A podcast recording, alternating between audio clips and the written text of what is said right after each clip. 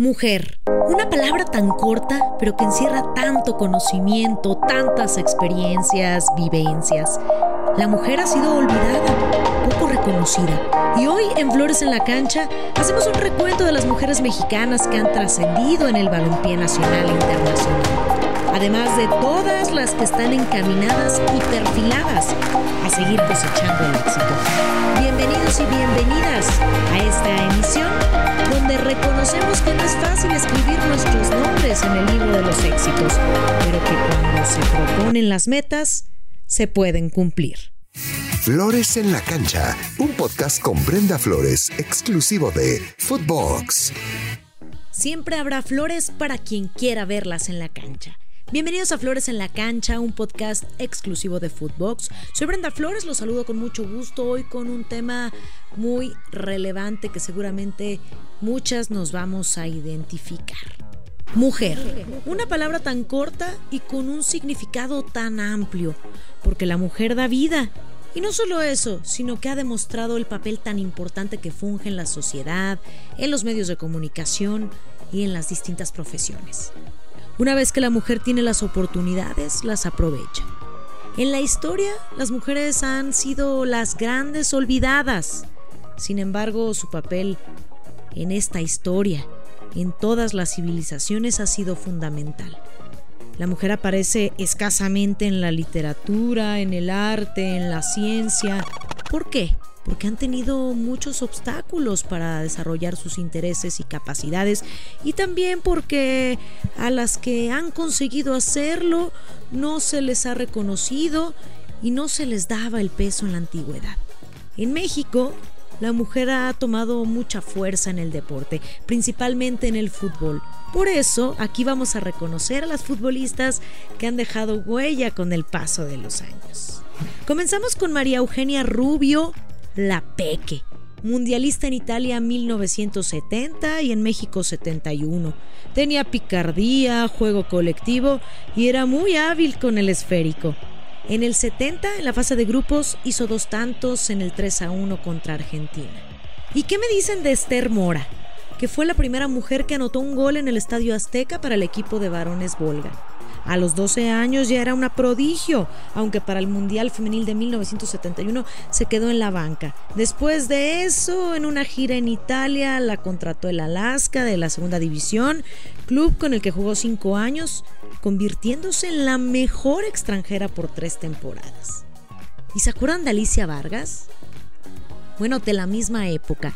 Con cinco goles se convirtió en campeona de goleo en el Mundial Femenil de Italia 1970 y ayudó a México a quedar en el tercer lugar. Gracias a eso se ganó el mote de la Pelé. En 1971 en la Copa del Mundo en México llegó a la final. La Pelé Vargas fue distinguida como la tercera mejor futbolista de la CONCACAF en el siglo XX. Andrea Rodebó, líder de las mujeres futbolistas mexicanas en los noventas. Jugó para la selección nacional entre 1994 y 1999, año en el que participó en la Copa del Mundo. En su etapa como directora técnica llevó a México al Mundial Femenil Sub-20 del año 2008, además de dirigir al equipo de Tijuana en la Liga BBVA MX Femenil, también ha colaborado como instructora con la FIFA. Virginia Tobar, ¿cómo olvidarla?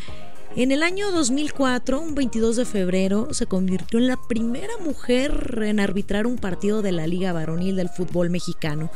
El partido fue entre América e Irapuato. Se enfrentó a grandes dificultades, obstáculos, principalmente al machismo. Y por falta de apoyo en el gremio en el año 2008, tomó la decisión de retirarse.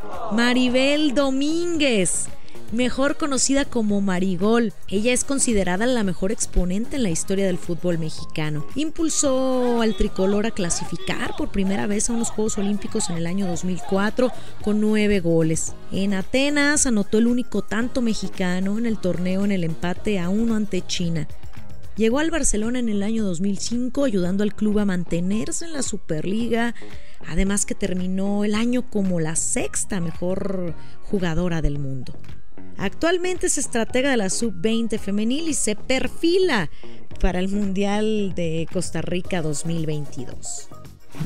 Mónica Vergara, la actual estratega de la selección femenil mayor.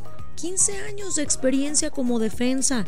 Participó en la Copa del Mundo en 1999 y en los Juegos Olímpicos del 2004. Fue auxiliar técnica de Leo Cuellar en el tri femenil en el Mundial del 2011, a quien le agradece por toda la experiencia adquirida. Estuvo a cargo de la selección sub-17 para obtener el subcampeonato en el Mundial, solo por debajo de España. Ese es el mayor logro de una selección femenina en mundiales. Ahora viene pisando muy fuerte con su selección mayor, la cual promete muchas cosas positivas e ilusiona a la afición. Eva Espejo, la egresada de la Escuela Nacional de Directores Técnicos, con licenciatura en Educación Primaria y una maestría en Dirección y Gestión de Entidades Deportivas, se convirtió en la primera entrenadora en ganar el torneo de Copa Femenil MX al frente del Pachuca en el año 2017. Además, la primera mujer en conseguir un título de la Liga MX. Lo hizo en la actualidad al mando de Rayadas de Monterrey, actuales campeonas, una estratega y mujer profesional que entiende y muestra el fútbol tal y cual es a sus subordinadas y que aún sigue perfilada para cosechar éxitos. Charlene Corral, ella ha superado todas las adversidades, desde un problema en el pulmón, burlas, bullying, hasta problemas en los pies que no la dejaban correr bien, que la operaron a los 20 años. Demostró que pudo contra todo. Debutó a los 13 años con la selección, en 2015 con el Levante, con 20 goles fue Pichichi en la temporada 2017-2018, jugó con el Atlético de Madrid, y esta temporada regresó a México para incorporarse con el Pachuca, donde pelea el liderato de goleo.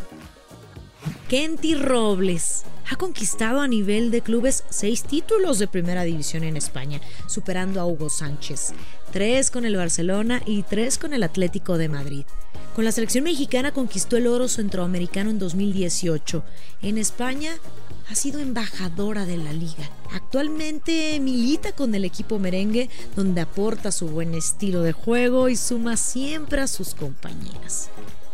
En la actualidad, futbolistas como Pamela Tajonar, como Emilia Alvarado, Anika Rodríguez, Tatiana Flores, Silvana Flores, Mira Delgadillo, María Sánchez y muchas más se están abriendo camino en el extranjero gracias a su gran capacidad en el terreno de juego, pero sobre todo a esa mentalidad ganadora de siempre ir hacia adelante en busca de conseguir todos sus sueños.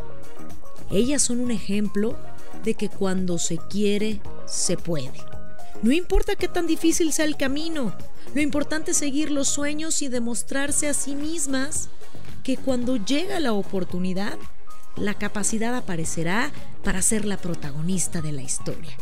Esta historia de cada una de ellas que ahora no se olvidará. Conmemoremos a todas estas mujeres que siempre se levantan para poder triunfar y tener éxito en las diferentes ramas, porque mujer es signo de lucha, de ganas de ser mejor cada día y de trascender. Espero les haya gustado esta historia esta historia de cada una de estas mujeres que han puesto muy en alto el nombre de nuestro país. Soy Brenda Flores, nos escuchamos el próximo miércoles en Flores en la Cancha, un podcast exclusivo de Footbox. Y recuerden que siempre habrá flores para quien quiera verlas en la cancha. Flores en la Cancha con Brenda Flores, podcast exclusivo de Footbox.